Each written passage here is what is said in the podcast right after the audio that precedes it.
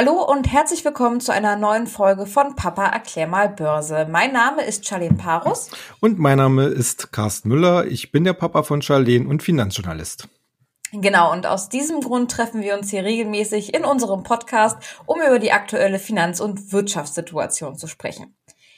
Das letzte Mal, dass wir uns jetzt gehört haben, ist jetzt zwei Wochen her. Ähm, in dieser Zeit ist viel passiert und du warst auch viel unterwegs. Möchtest du dann ein bisschen mal was berichten, wo du dann so warst und ähm, was hast du uns dann so mitgebracht? Ja, gern. Ja, gerne. Also ich gebe ja auch immer sehr gerne mal ein bisschen Einblick, was wir so als Finanzjournalisten und Analysten denn eigentlich so treiben. Natürlich gibt es viele Informationen, die man sich heutzutage schon aus dem Internet herausziehen kann. Aber es ist natürlich immer wichtig, direkt vor Ort zu gehen, sich äh, Präsentationen von Unternehmen anzuschauen, auch mit den Vorständen direkt zu sprechen, äh, um einfach auch einen besseren Eindruck zu bekommen, wie denn das Management des jeweiligen Unternehmens halt äh, die Lage einschätzt. Man merkt da auch schon manchmal so ein paar Schwingungen, die man dann sicherlich in seiner eigenen Analyse dann noch etwas interpretieren kann. Also ich persönlich war jetzt, wie gesagt, äh, zwei Wochen lang unterwegs und habe mir ungefähr 20 bis 30 Präsentationen von vor allen Dingen äh, kleineren und mittleren Unternehmen angeschaut und äh, bin natürlich mit einer ganzen Menge neuer Ideen auch für meine Kunden wieder nach Hause gekommen. Gab es denn da Unternehmen, die besonders hervorgestochen sind oder die dir besonders gut gefallen haben? Äh, ja, auf jeden Fall. Also das erste Unternehmen, was ich gerne ansprechen möchte, ist eigentlich für mich ein alter Bekannter. Das ist GK Software. Äh, wenn ihr mal äh, einkaufen geht, im Supermarkt seid oder äh, bei irgendwelchen Einzelhändlern, werdet ihr vielleicht sogar schon mal über die Produkte dieser Firma gestolpert sein, denn GK Software macht im weitesten Sinne Kassensysteme, also wo man halt äh, die Abrechnung äh, macht, äh, das geht von dem ganz klassischen, von der ganz klassischen Kasse bis hin, was es heute gibt mit äh, äh, kontaktlosen Bezahlen etc. Und das Unternehmen ist inzwischen auch weltweit aufgestellt. Äh, ein besonderer äh, Hoffnungsträger ist dabei USA, wo es natürlich gerade auch im Konsumbereich deutlich größer ist. Natürlich hat so eine kleine deutsche Firma hier gewisse Anlaufschwierigkeiten, aber man hat vor Jahren äh, sich einen starken Partner ins Boot holen können, nämlich SAP. SAP mhm. ist ja mhm. äh, einer der größten Anbieter äh, von Software für äh, Controlling und äh, für für Bilanzierung. Und äh, da hat äh, halt GK Software äh, die Möglichkeit gefunden, eben seine Produkte, seine Software zur Abrechnung, zum Kassenwesen eben mit zu integrieren. Und das ist natürlich ein ganz starker Vertriebspartner. Äh, mhm. Ansonsten gibt's von meiner Seite aus noch eine ganz spannende Überlegung, weshalb ich auch GK Software so interessant finde, denn äh, hier geht's wieder um neue Regulierungen in der EU.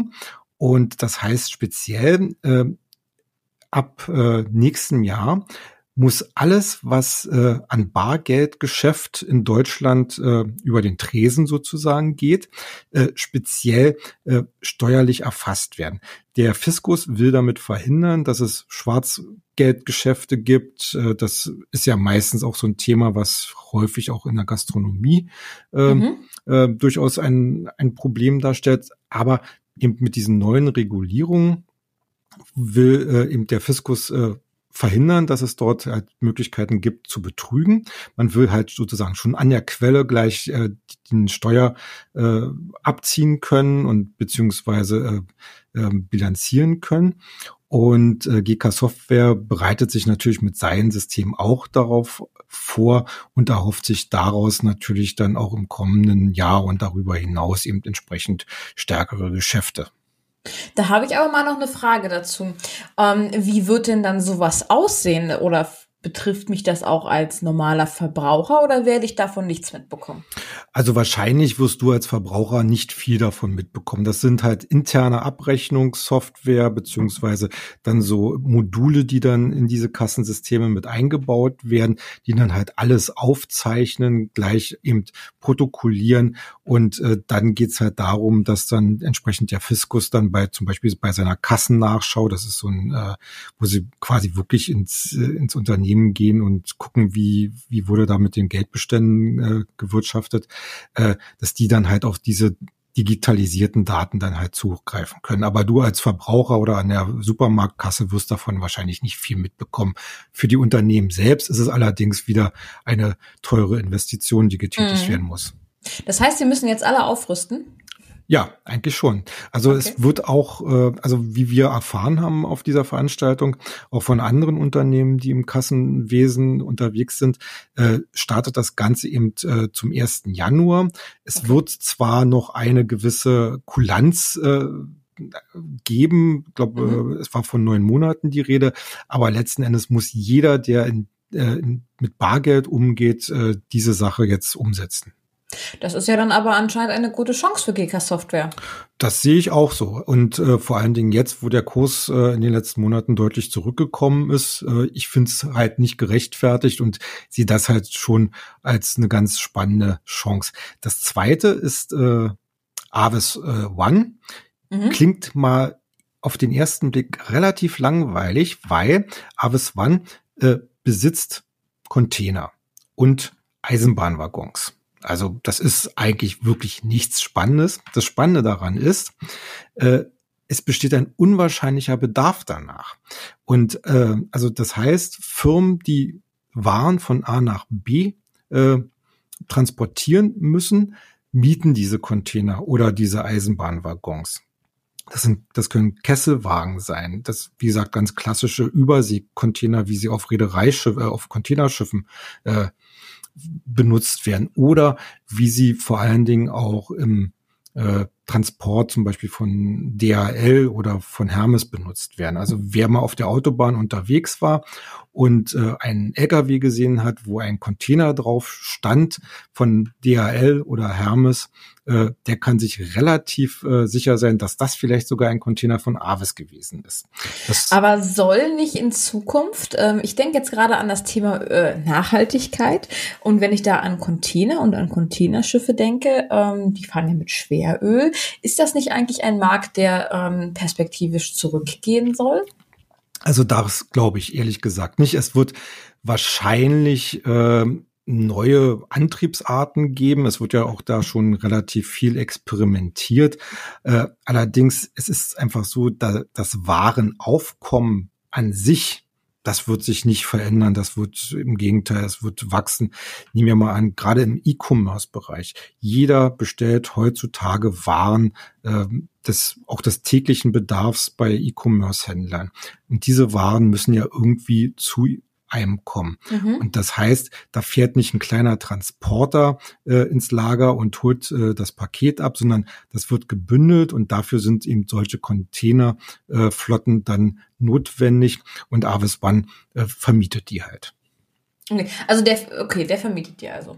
Okay. Genau, also beziehungsweise äh, ich muss mich da ein bisschen korrigieren. Sie besitzen die Container und lassen sie durch andere Firmen halt vermieten. Also das heißt, mhm. sie haben auch äh, in der Hinsicht auf der Kostenseite eigentlich eine sehr spannende Struktur. Also Sie müssen natürlich äh, die Container oder Eisenbahnwaggons kaufen. Sie müssen sie im Zweifel auch warten und beziehungsweise für die Wartung bezahlen.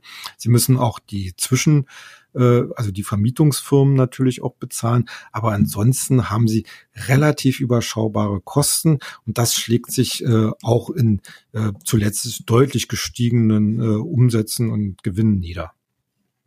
Hm.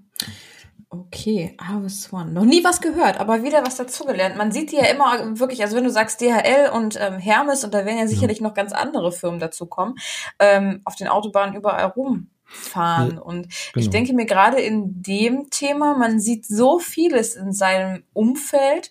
Um, ähm, sollte man sich, glaube ich, mehr Gedanken machen, wer steckt da eigentlich hinter und könnte man da nicht eventuell sogar investieren drin? Ja, also wenn ich hier doch was dazu sagen kann, ich habe vor vielen, vielen Jahren, als ich mal anfing mit Börse, äh, ein Buch gelesen von einem damals sehr bekannten, äh, geradezu berühmten Fondsmanager, Peter Lynch. Und äh, der hatte sehr, sehr großen Erfolg äh, mit seiner Devise, weil er hat gesagt, er kauft eigentlich lieber Firmen aus seinem tagtäglichen Umfeld, wo er die Produkte sieht, wo er einschätzen kann, wer, wer benutzt sie, äh, mhm. äh, wie viel wird benutzt. Also das ging von, äh, ich sag mal so ganz simpel von, von Bleistiften. Ja, jeder braucht einen Bleistift. Es gibt Millionen von Kindern, die in der Schule mit Bleistiften zeichnen oder zeichnen lernen. Ähm, heutzutage sicherlich dann auch andere Sachen. Also wir reden jetzt hier von den 70er Jahren. Ähm, heutzutage gibt es da sicherlich andere Sachen. Es gibt so viele Produkte, die heutzutage im, im normalen Leben stattfinden, äh, wo dann Firmen dahinter stehen, wo man einfach sagen, sagen kann, ich muss sie entdecken, weil die haben nämlich äh, ein wirklich stabiles äh, Geschäftsumfeld. Hm. Ja, ja klar, weil es Alltagsgegenstände sind. Genau. Mhm. Okay.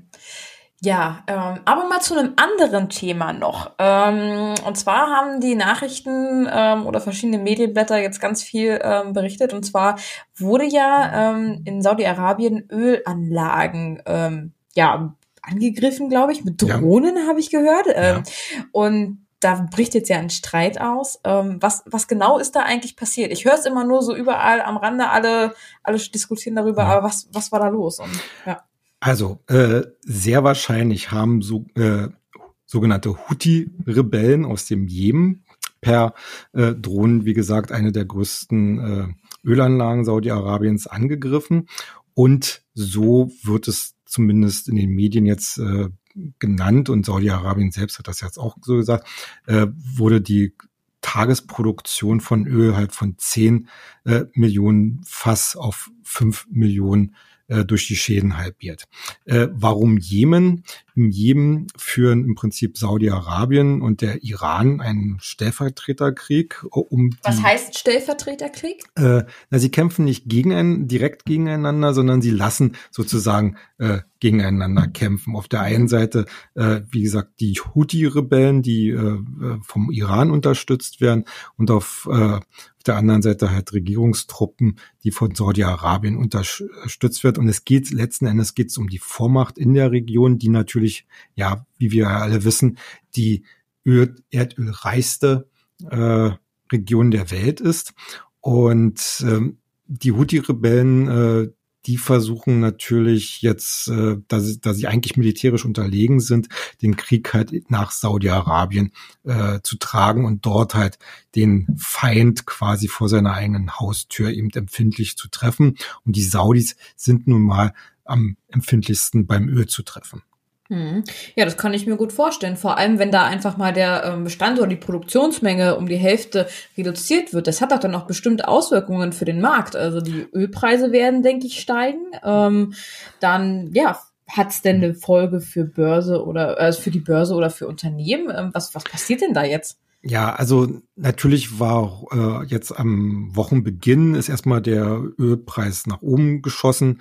Äh, jetzt gibt's auch schon die ersten äh, Prognosen, dass er bis auf 100 äh, Dollar je Fass steigen könnte. Das Problem dabei ist natürlich, je äh, höher der Ölpreis ist, desto mehr müssen die Firmen, insbesondere Unternehmen, äh, äh, für ihre Energiekosten bezahlen. Das drückt mhm. die Gewinne. Das wiederum natürlich äh, sorgt dafür, dass die Gewinnaussichten äh, zurückgenommen werden müssen. Und wie wir das ja schon in den letzten Wochen immer wieder besprochen haben, äh, wenn die Gewinnaussichten sich äh, zurückziehen, dann kann das natürlich auch mit den Aktienkursen nicht wirklich werden.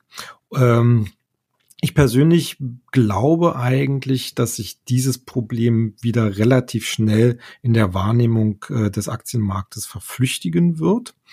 Äh, zumal, äh, wie ich nämlich letztens gelesen habe, äh, der, das, das Rohöl eigentlich seine wirklich wichtigste Rolle im Markt, also als Energielieferant für die Unternehmen, äh, da hat es an Bedeutung langsam eingebüßt. Also äh, der, der Einfluss der Öl oder der Ölpreis noch vor 20, 30, 40 Jahren auf die äh, Kostenstrukturen der Unternehmen hatte, ist heutzutage nicht mehr so stark. Er, er ist noch vorhanden, aber ich glaube, diese, diese Worst-Case-Szenarien, die jetzt gerade jetzt so ganz frisch unter dem Eindruck äh, der Geschehnisse da äh, im Nahen Osten äh, in den Markt gekommen sind, glaube ich, das ist wieder mal ein bisschen überzogen.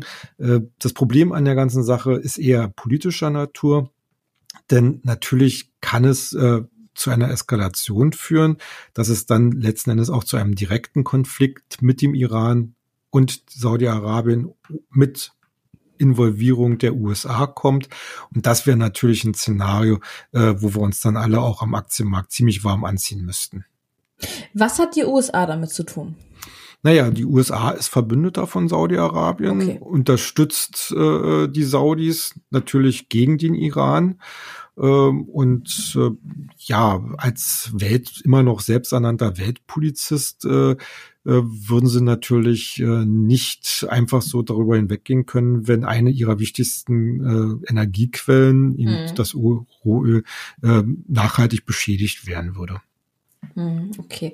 Aber du denkst, dass es für mich jetzt keine Folgen hat? Ähm, wenn ich so an Rohöl denke, denke ich auch an Benzin.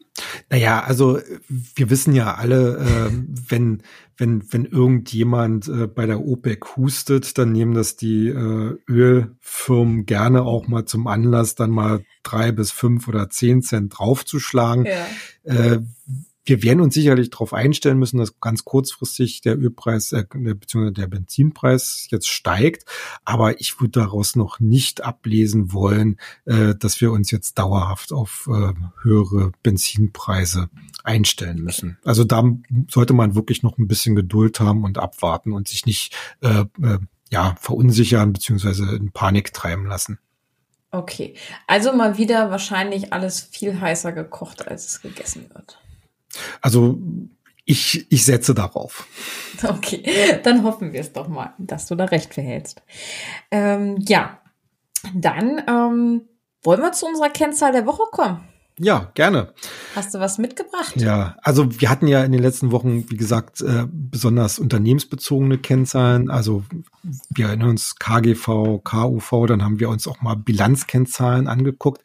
Äh, eigentlich, äh, ich habe mir das alles mal angeschaut nochmal und eigentlich haben wir dieses ganze Umfeld, was wichtig ist, um eine Aktie zu bewerten, beziehungsweise ein Unternehmen zu bewerten, doch schon relativ gut abgehakt. Deshalb Find möchte ich, ich eigentlich an dieser Stelle mal den Schritt weiter tun, weil wir wollen ja auch äh, in dieser Sendung äh, sozusagen unser Wissen weiter äh, treiben. Äh, und äh, ich würde vorschlagen, dass wir uns dann halt mit äh, Vergleichszahlen, Ratios äh, beschäftigen, die insgesamt für die Börse immer wieder von Interesse sind. Und weil wir ja gerade eben auch vom Öl gesprochen haben, habe ich heute äh, eine Vergleichszahl mitgebracht, nämlich die sogenannte äh, Öl-Gold-Ratio. Okay, habe ich ehrlich gesagt noch nie was von gehört. Daher bin ich jetzt gespannt, was kommt. Ja, also es ist relativ einfach erklärt. Hier wird der Ölpreis zum Goldpreis in Beziehung gesetzt. Das heißt, wenn man so will, äh, wie viel Fässer Öl kostet eine Unze Gold? Ja, äh, also wir haben, wir haben jetzt gerade einen aktuellen äh, Goldpreis von 1500 äh, Dollar. Äh, wie viel äh, Ölfässer müsste man sozusagen äh, verkaufen. Das sind dann, äh, wir haben jetzt äh, 69 äh, Dollar je Fass. Äh, wenn man jetzt mal einfach mal so nebenbei den Taschenrechner mal zückt, ne, das sind dann 21 oder 22 Fässer Öl, äh, die den Wert einer Feinunze haben. Was, Warum macht man das? Weil das beides jetzt große Rohstoffe sind, die man Genau, genau. Äh, okay. Es sind es sind äh, zwei wichtige Rohstoffe, die relativ gut vergleichbar sind, weil sie beide in Dollar notiert sind. Ja. Also das heißt, die Währungskomponente kann man eigentlich mehr oder weniger schon ein bisschen rausnehmen. Und äh, sie sind eigentlich so gegensätzlich korreliert. Äh, und aus dieser gegensätzlichen Korrelation kann man äh, letzten Endes Schlüsse ziehen, äh, wie es äh, mit verschiedenen anderen Dingen bestellt ist. Wir haben äh, zum einen die Rezession, das Gefahr. Ja, mhm. äh, das heißt, äh, man sagt, ist die ist die Korrelation äh, ist, ist diese äh, Öl-Gold-Ratio besonders hoch, also über 20, wächst die Rezessionsgefahr, weil man nämlich davon ausgeht, äh, in einer Rezession äh, gehen die Leute lieber in sichere Anlageinstrumente, wie zum Beispiel Gold. Ne? Ja. Goldpreis steigt. Und in einer Rezession brauchen die Unternehmen nicht mehr so viel Energie. Der Ölpreis fällt. Jetzt hast du aber ausgerechnet, 21 ist rausgekommen. Das heißt, wir tendieren jetzt doch in Richtung einer Rezession. Ganz grundsätzlich ja, man muss aber dazu sagen, dass wir äh, in, äh, vor einigen Monaten schon weitaus höher standen. Jetzt ist, okay. äh, jetzt ist nämlich der zweite spannende Punkt bei dieser Ratio. Es soll nicht nur ein Indiz geben, ob wir vielleicht Rezessionstendenzen bekommen oder nicht, sondern es kann auch uns Aufschluss darüber gehen, geben, ob eines dieser Instrumente über- oder unterbewertet ist. Äh, und in diesem Fall äh, gibt es äh, historische Durchschnittswerte, die liegen je nach Zeitraum, der gemessen wird, so zwischen 17 und 20.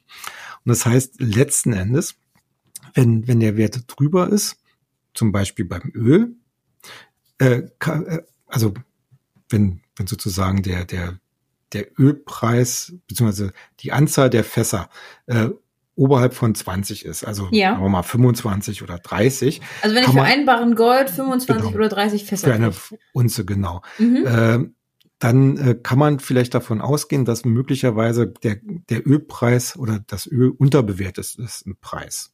Okay, ja, ja okay, weil ich ähm, so viele, weil ich so viele Fässer, okay. Mhm, genau, ja, genau. Ander, anderweitig kann man natürlich auch sagen, Gold ist jetzt vielleicht sogar ein bisschen überbewertet. Äh, Aber steigt der Goldpreis nicht auch permanent? Wenn man jetzt den Goldpreis von 1800 irgendwas nimmt, dann war der doch bestimmt niedriger als heutzutage. Ähm, ja, also also es, äh, er steigt er steigt nicht permanent. Nein, er hat okay. er hat ja auch er hat ja auch deutliche Schwankungen und wie gesagt er orientiert sich ja an ganz ganz vielen Indikatoren wie zum Beispiel Inflation, also Geldentwertung. Ne? Ist die Inflation hoch, äh, gehen die Leute lieber in äh, in Gold, weil wir das, äh, wie gesagt, den, den Wert ihres Geldes konserviert. Äh, haben wir eine Rezessionsgefahr, gehen sie lieber in Gold. Äh, ist es, ist es eher äh, die Chance, dass wir, dass wir ein Wirtschaftswachstum haben, gehen die Leute äh, aus dem Gold raus, weil sie Aktien äh, interessanter und spannender finden. Also, äh, wie gesagt, aus dieser Re Relation kann man dann mehr oder weniger so ein bisschen äh, versuchen, ein paar Sachen zu interpretieren. Mhm. Das muss wie auch bei allen anderen Kennzahlen, immer in ein Gesamtbild eingebettet werden. Aber ich finde das halt eine relativ spannende Angelegenheit, wenn man, wie gesagt, einerseits äh, mögliche Rezessionsgefahren damit lokalisieren kann, andererseits auch immer wieder äh, im äh, Wechselspiel zwischen Gold und Öl schauen kann, ob es da vielleicht äh, Chancen gibt, auch zumindest kurzfristig äh, hier eine Unterbewertung zum Kauf zu nutzen oder eine Überbewertung lieber dann zum Verkauf. Okay. Gut, dann war das also das Öl-Gold-Ratio. Wieder was dazu gelernt. Wirklich noch nie gehört von dieser Kennzahl oder ja. von diesem Bewertungsinstrument, ähm, aber man lernt nie aus. Ja, und es wird noch spannend wieder nächstes Mal. genau. Ähm, ja, wollen wir auch, denke ich, nicht äh, verraten, was nächste Folge kommt. Ähm, ich weiß es ehrlich gesagt selber noch nicht, aber das behaltest, äh, behältst du jetzt erstmal für dich. Genau. Ähm, genau, ja. In diesem Sinne verabschieden wir uns auch für heute von euch. Würden uns freuen, wenn ihr uns ähm, ja, Feedback oder Kritik zukommen lasst. Ihr findet uns auf Facebook und auf Twitter unter Börse Global und auf Instagram unter Börsenfakten. Wir wünschen euch eine schöne und angenehme Woche und ja, viel Spaß bei dem, was ihr tut. Ja, und immer schön durchhalten, auch wenn die Börse bebt. genau, ne? Bis dann. Tschüss. Tschüss.